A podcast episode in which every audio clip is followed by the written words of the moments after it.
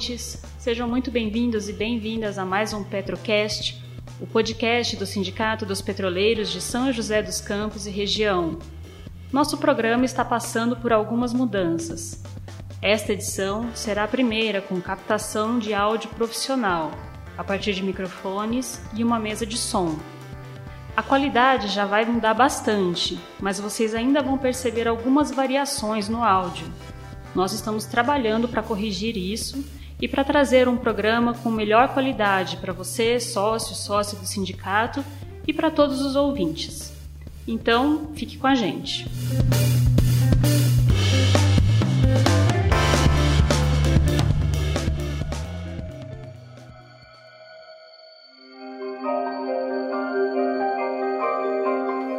Hoje nós vamos começar o programa com um exercício de imaginação. A capital do Amazonas, Manaus, é atualmente a sétima maior cidade do país em população, com pouco mais de 2 milhões de habitantes. Agora, imagine uma fila formada por toda a população de Manaus. Este é o tamanho da fila para se conseguir um benefício no INSS. O tempo de espera pode ser de até um ano. São pedidos de aposentadoria, auxílio-doença, salário-maternidade, benefício de prestação continuada, casos em que um dia conta muito. Para quem lida com isso diariamente, o caos no maior sistema previdenciário do país é uma tragédia anunciada. A situação se agravou em 2019, com milhares de servidores se aposentando e com o aumento no pedido de aposentadorias devido à reforma da Previdência. Ao invés de fazer concurso público para repor o quadro de funcionários, o governo decidiu fazer uso político do caos no INSS irá convocar 7 mil militares da reserva para atuar na instituição. E para falar sobre isso, a gente conta hoje com a participação da Poliana Campos, que é assistente social do INSS, diretora do SINSPREV, Sindicato dos Servidores em Previdência Social de São Paulo,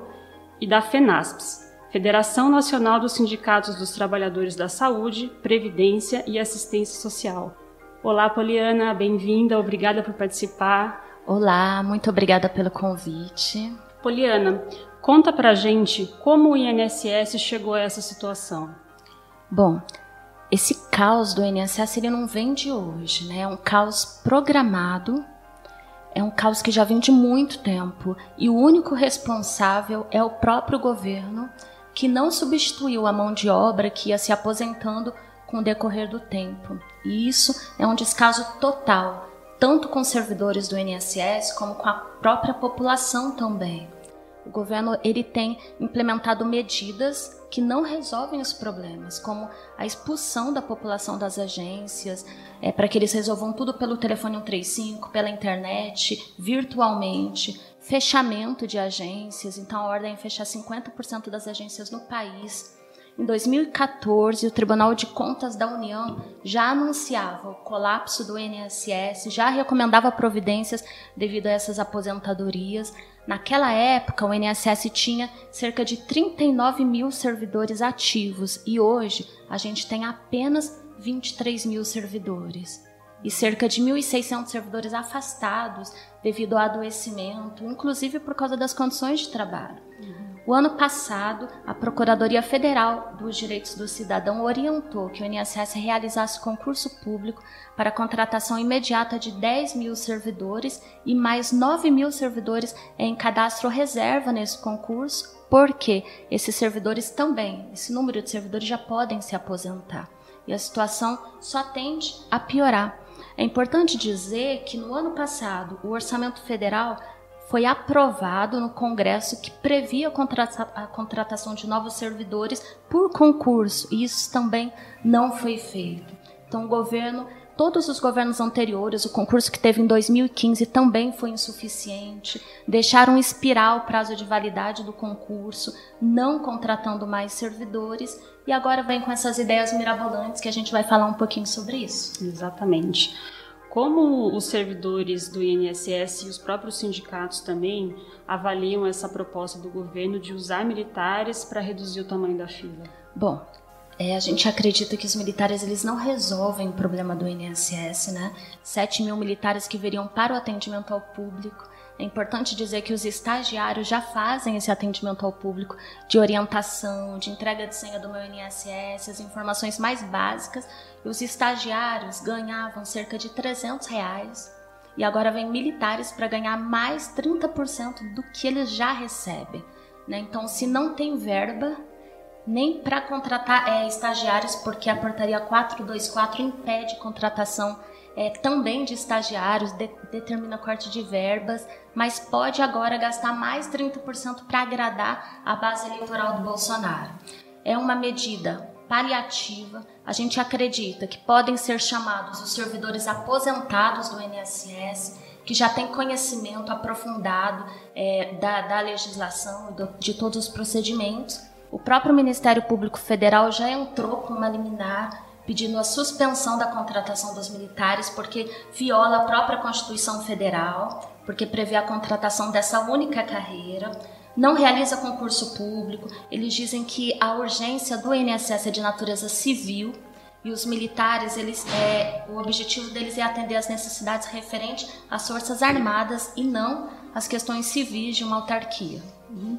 Agora você falou, é, existia no último orçamento aprovado pela Câmara, existia a possibilidade de contratação de um, por um novo concurso. O governo dá explicação de por que não usar essa destinação, por que não convocar esse concurso? Eles dizem que não tem verba, né? Dizem que a emenda constitucional 95 impede investimento nas políticas públicas, não teria verba para fazer concurso e não tem verba para fazer, para contratar via concurso, mas tem, tem verba para contratar militares, porque esses 30% a mais no salário deles, no benefício deles, vai sair do INSS. Exatamente, é o próprio órgão que tem que arcar com esses custos. Uhum.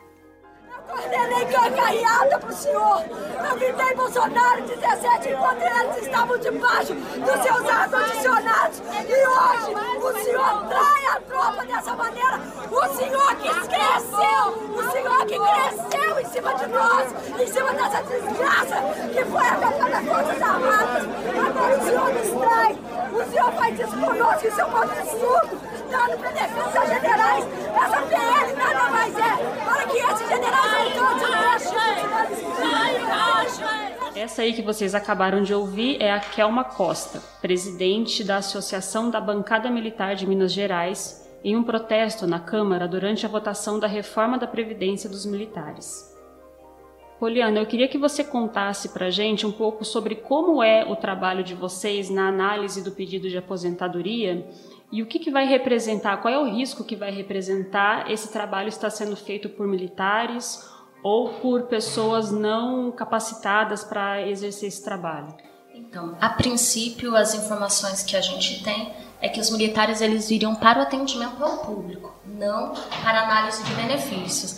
Mas a gente não tem garantias. Daqui a pouco os militares podem estar assumindo o cargo de chefia, né? E isso pode crescer dentro do instituto a análise não só da aposentadoria, mas de todos os benefícios é uma análise muito qualificada. Então, os servidores, para dominarem a legislação e para poderem reconhecer o direito, são meses de aprendizagem, de estudo e às vezes anos. Né? Então, colocar pessoas que não têm conhecimento pode trazer grande prejuízo para a população, até nos indeferimentos do, dos benefícios e dos direitos. Né? A gente fala da demora, mas se uma pessoa tiver um benefício indeferido no INSS, a demora pode levar até mais de dois anos para uma revisão do benefício. Então, o prejuízo para a vida da população é muito grande. Uhum. É, é bom dizer que o concurso de 2015, se tiver vontade política, é possível revalidar ele e já chamar os aprovados daquele concurso, porque o prazo seria o mesmo de capacitação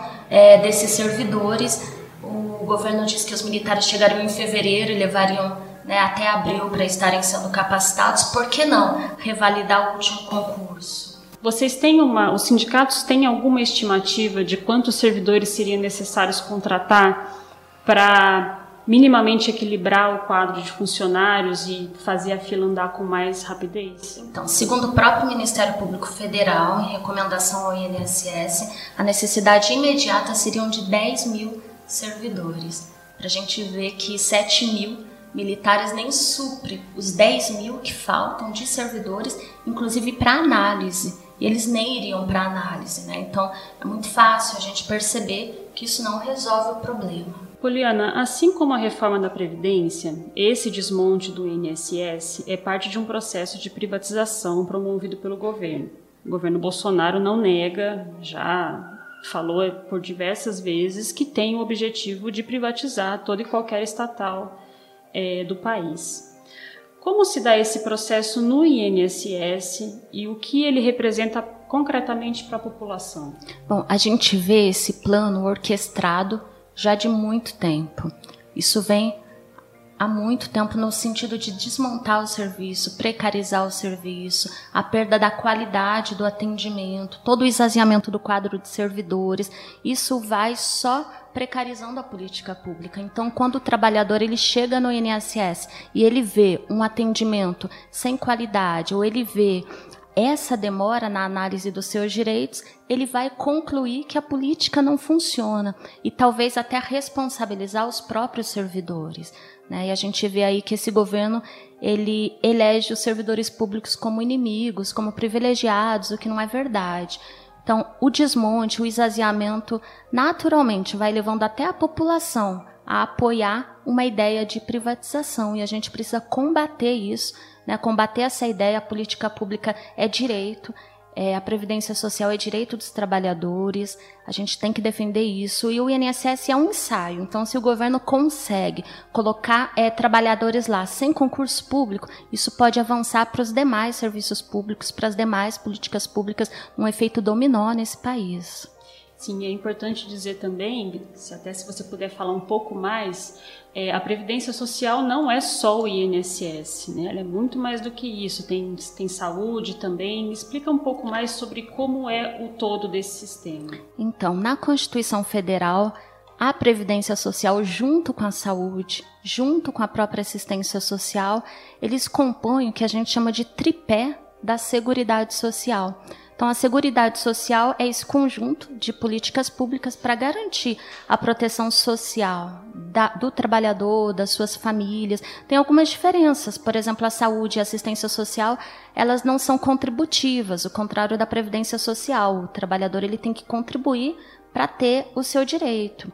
Mas elas compõem essa seguridade que está sendo duramente atacada pelo governo, né? As políticas públicas num todo estão sendo atacadas. A, a gente já falou da emenda constitucional 95 que congela os investimentos nas políticas e a população sente isso na pele. Sente isso na pele diariamente. Quando chega na Previdência Social e não tem um direito garantido, chega na saúde, leva dois anos para conseguir o acesso a um oftalmologista, por exemplo, um ano para conseguir né, o acesso a um exame. Então a política vai, a, a população vai sentindo isso na pele, a redução é, da assistência social, os cortes de, de direitos, a população vai sentindo diariamente na pele.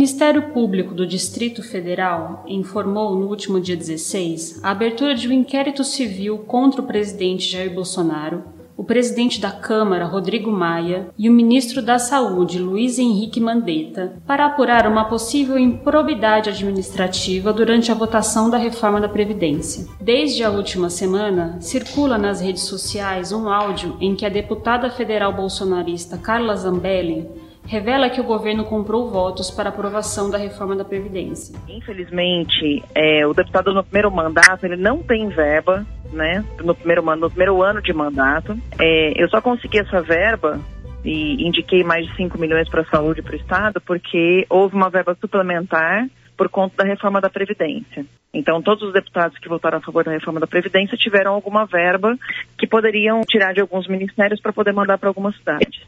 A deputada confirmou que a voz da gravação é dela, mas negou que houve compra de votos. Poliana, o toma lá da cá do governo foi amplamente denunciado pelos movimentos sociais e sindicais durante a reforma da processo de votação da reforma da Previdência e agora é, esse áudio da deputada Carla Zambelli mais uma vez comprova isso. Eu queria que você comentasse um pouco a respeito. Bom, isso mostra que a máscara do governo Bolsonaro só vai caindo. Né? Ele se elegeu com um discurso de combate à corrupção, ele se elegeu com um discurso de combater a velha política, mas na prática, todos os dias, as suas ações vão desmascarando e a máscara dele vai caindo. Então, as verbas parlamentares repassadas para os políticos votarem a reforma têm que ser investigado. A população não pode ficar passiva sobre isso. Então, todos os trabalhadores precisam estar organizados, a gente precisa cobrar, a gente precisa ir para cima, porque não é possível que tanta retirada de direitos em troca de toma lá da cá, né, e a gente fique passivo frente a tudo isso. Então a gente tem que né, se mobilizar e a gente tem que cobrar, tem que ter investigação, se bem que a gente sabe né, que muitas investigações podem acabar até em pizza, mas a gente não pode né, aceitar isso passivamente em silêncio. Tanta perda de direitos e a gente vendo né, essa hipocrisia de combate à velha política. Dia 24 de janeiro é o dia do aposentado. Eu queria que você falasse um pouco sobre as ações que os sindicatos vão fazer em razão dessa data. Sim, então o Sinsprev vai estar aqui em São José dos Campos no ato com a ADMAP e vários sindicatos na frente do INSS de São José dos Campos às 10 horas da manhã e às 14 horas nós estaremos é, em São Paulo é, indo para a superintendência do INSS também em ato, protesto e denúncia é, contra todo o desmonte de serviços públicos, em defesa da Previdência, da saúde, em defesa de concurso público também. Poliana, eu queria agradecer muito a sua participação aqui no Petrocast é, e esperamos que, que a gente possa contar com você também mais vezes. Muito obrigada pelo convite. Estamos aí na luta juntos com todos os trabalhadores. Só a luta muda a vida.